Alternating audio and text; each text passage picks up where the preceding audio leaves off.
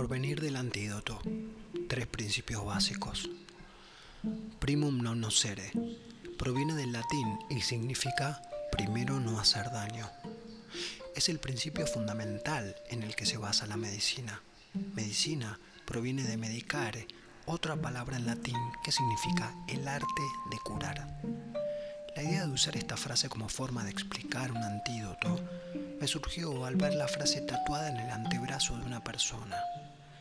Me hizo reflexionar sobre la importancia que tiene ese principio en la tarea de cuidarnos, de dejar de ser tóxicos primero con nosotros mismos y al mismo tiempo con el contexto. Me gustan los tatuajes. Uso el ejemplo para poder hablar del principio básico de la medicina y de la contradicción.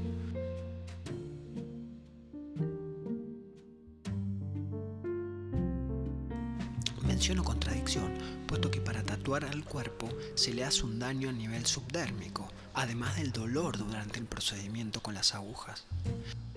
Es frecuente que la contradicción sea inadvertida o desestimada. Esta inadvertencia es inconsciente, no lo hacemos a propósito. Es decir, uno no va a hacerse un tatuaje para sentir dolor, lo hace porque tiene ganas, pero es innegable que el dolor se experimenta aunque no sea la razón principal, es importante tener en cuenta para poder entender qué otros aspectos nos está iluminando las contradicciones y qué cosas están a nuestro alcance y podemos hacer. En mi opinión, la práctica de la meditación ayuda a lograr mayores niveles de advertencia, de autoconocimiento, porque las contradicciones parecen funcionar como un tironeo entre el querer cuidarse y el hacerse daño, o un tironeo entre querer cuidarse y el no darse cuenta que uno no se está cuidando y entonces se hace daño. Entonces el tironeo es entre estar más consciente o menos consciente. Eso no pareciera ser una decisión de uno. Sin embargo, si uno se da cuenta que al practicar meditación, respiración, al conocerse el cuerpo, la práctica del yoga, aumenta el autoconocimiento y la capacidad para advertirse son menos las cosas que pasan inadvertidamente, o que por más que sea inconscientemente el hacernos daño, hay algo que podemos hacer activamente para aumentar nuestra capacidad de advertir lo que sentimos. Un ejemplo de hacerse daño inadvertidamente, salir a correr con los cordones desatados, no hacerse daño físico, como por ejemplo no ponerse piedras en las zapatillas antes de ir a correr una maratón. El inconveniente del tironeo provoca daño por reiteración. Siempre me pasa lo mismo. Podría resumir el ejemplo de cómo alguien se sorprende ante un hecho reiterado desafortunado. Es por ello que hablar sobre la emoción, sobre la vida anímica, es fundamental para, primero, no dañarse a uno mismo, o bien, para dejar de hacerlo, habiéndolo registrado previamente y para entender qué es lo que nosotros sin querer inconscientemente podemos estar haciendo para lastimarnos. Una breve reseña histórica para ejemplificar. En el siglo XVI, un médico llamado Paracelso, tenía muchos otros nombres, los invito a que lo averigüen, creía que las espadas de los enemigos estaban maldecidas. Las heridas que estas espadas producían infectaban y en muchos casos causaban la muerte justamente por la infección.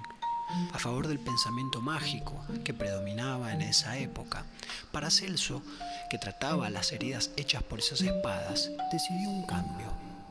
El ungüento que utilizaba para sanar las heridas lo empezó a poner en las espadas que creía él malditas, en lugar de hacerlo en las heridas. Las heridas de los soldados empezaron a mejorar y no se infectaban.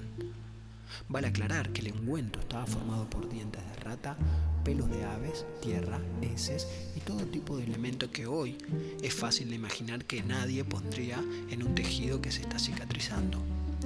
La decisión de Paracelso de no poner el ungüento sobre las heridas, es decir, no dañar aún más, hizo que las heridas se curaran. A modo de conclusión, interrumpir el estímulo que daña es lo primero que lleva a restablecer la salud. El segundo principio, mensana incorpore sano. En latín, mensana incorpore sano quiere decir mente sana en cuerpo sano. Esta frase es la prueba que mente y cuerpo son una sola cosa y que dependen el uno del otro. Esta dependencia es innegable. Negarlo, justamente, es lo que genera en la mayoría de las veces la enfermedad, puesto que si bien no son divisibles, la desatención en los cuidados del cuerpo, por los motivos que fuere, generan una sensación como si la mente estuviese sufriendo al cuerpo y o viceversa.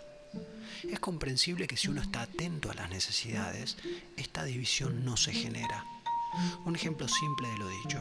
Si uno está atento a su cuerpo y hace frío, registra y la acción de protección lo conduce a abrigarse, a ponerse un abrigo. Esto es un ejemplo simple de la unidad que conforman la mente y el cuerpo.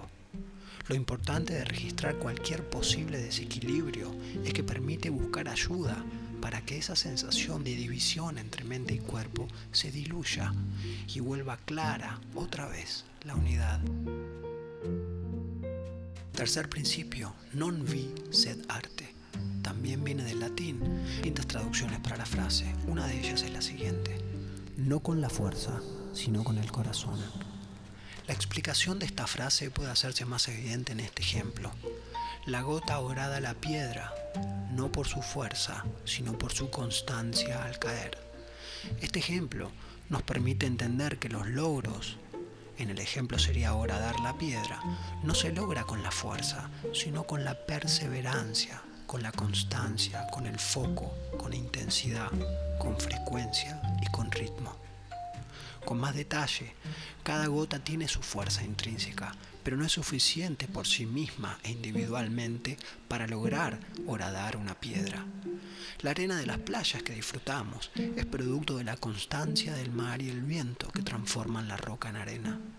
Este ejemplo sirve además para entender de qué modo funciona la naturaleza y nos sirve para emularla. Emular es parecido a imitar. Se diferencia en que la esencia de la práctica es la misma, pero la diferencia reside en que cada uno lo hace con su toque personal. Realizar acciones que tienen que ver con nuestro cuerpo se rige según la biología, que es parte de la naturaleza, en el sentido de constancia.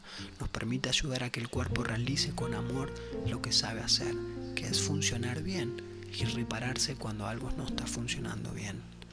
Nuestras acciones están dirigidas a aliviar las cargas, a reducir los inconvenientes del cuerpo, a facilitar la tarea que la biología sabe hacer, que es mantenerse a sí misma. En fisiología se llama esta función homeostasis. Mantenerse a sí misma quiere decir, por ejemplo, de Paracelso y las heridas. Si uno tiene una herida menor, va a notar que si no la infecta y la lava con agua simplemente y quizá jabón, el cuerpo solo va a reparar los tejidos. La Real Academia Española define homeostasis de la siguiente manera.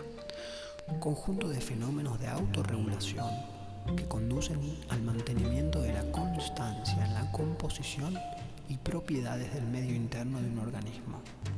Otra definición dice autorregulación de la constancia de las propiedades de un sistema influido por agentes exteriores.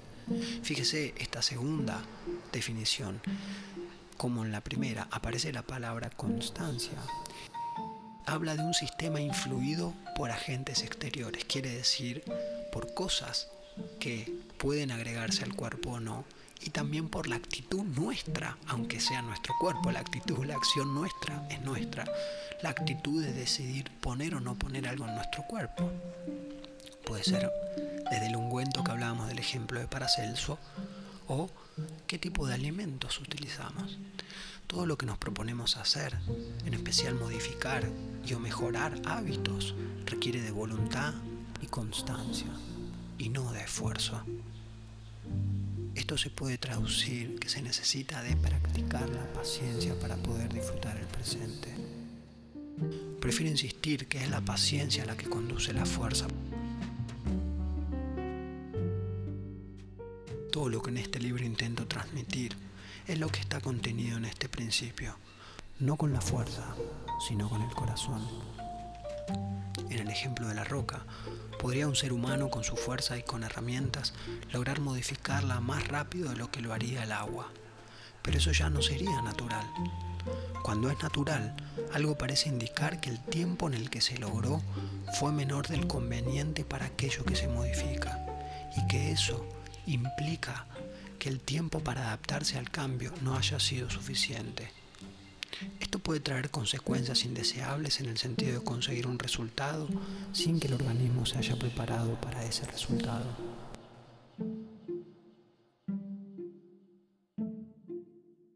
Muchas veces se piensa que interrumpiendo bruscamente algo es la forma indicada y muchas veces incluso se logra interrumpirlo. En inglés le dicen parar abruptamente con un vicio, cold turkey. Pavo frío, no sé de dónde viene, los invito a averiguar eso y contármelo, pero es frecuente de ver que ante lo logrado, el psiquismo, las emociones, no estaban preparados lo suficiente para acomodarse al cambio, porque por alguna razón y por más paradójico que suene, necesitaban por algunas razones de ese hábito. Es por eso que la paciencia para que el hábito sea horadado y paulatinamente modificado es lo que permite que el organismo se adapte al cambio y que el contexto del organismo, la naturaleza que nos rodea, las personas que nos rodean y nuestra propia conciencia puedan contar con el tiempo necesario. Una cosa es trabajar muchas horas seguidas en el tallado de una piedra de mármol y lograr la escultura en un solo día. Esto es posible, aunque difícil. En cambio, los hábitos son parte de la fisiología de nuestro cuerpo habitan nuestro cuerpo. Es vital, pues, entender cómo el apuro, la prisa, la premura por lograrlo nos aleja de la posibilidad de modificación natural y conveniente, que quiere decir en otras palabras, permitir que el cuerpo y nuestra psiquis se vayan adaptando al cambio. Cierta vez un paciente me iluminó esta lección utilizando un ejemplo. Se dedicaba a estudiar el mercado bursátil y sus tendencias. Este trabajo requería que estuviese muy atento al momento en que el mercado abría. El horario de apertura era las 9 de la mañana de su país. Él tenía una rutina firme. Se levantaba a las 6 de la mañana, desayunaba, hacía ejercicios, meditaba y luego se ponía a leer todas las noticias de la noche que sucedían en otros países del mundo con distinto uso horario. A partir de las noticias que estudiaba, diseñaba las estrategias con las que prepararía las oportunidades del mercado de ese día. Esta rutina la tenía tan bien practicada que le resultaba muy simple y rápido tener para la hora de la apertura del mercado de 3 a 5 ideas claras que podría transformar en ganancia. El asunto porque el que me consultó fue la ansiedad que sentía. Él decía que cuando el mercado estaba por abrir, lo que él venía estudiando desde hacía dos horas esa misma mañana le indicaba que tenía grandes posibilidades que terminara en ganancia. El mercado aún no abría y su ansiedad parecía aumentar, no necesitaba mucho tiempo para comprar una acción, pero sí era indispensable tomarse unos segundos o minutos para corroborar que lo que él había estudiado fuese acorde con los movimientos que empezaban a suceder con la apertura del mercado.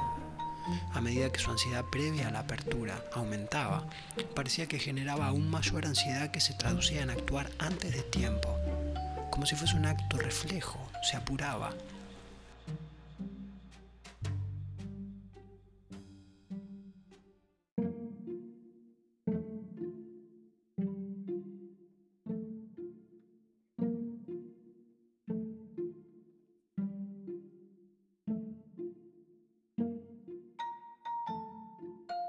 Esos arcos reflejos evidencian la integridad del sistema nervioso y dan cuenta que ante situaciones como un susto, permite, entre otras cosas, que el corazón aumente su frecuencia cardíaca para llevar más sangre a los músculos ante la eventual necesidad de escape.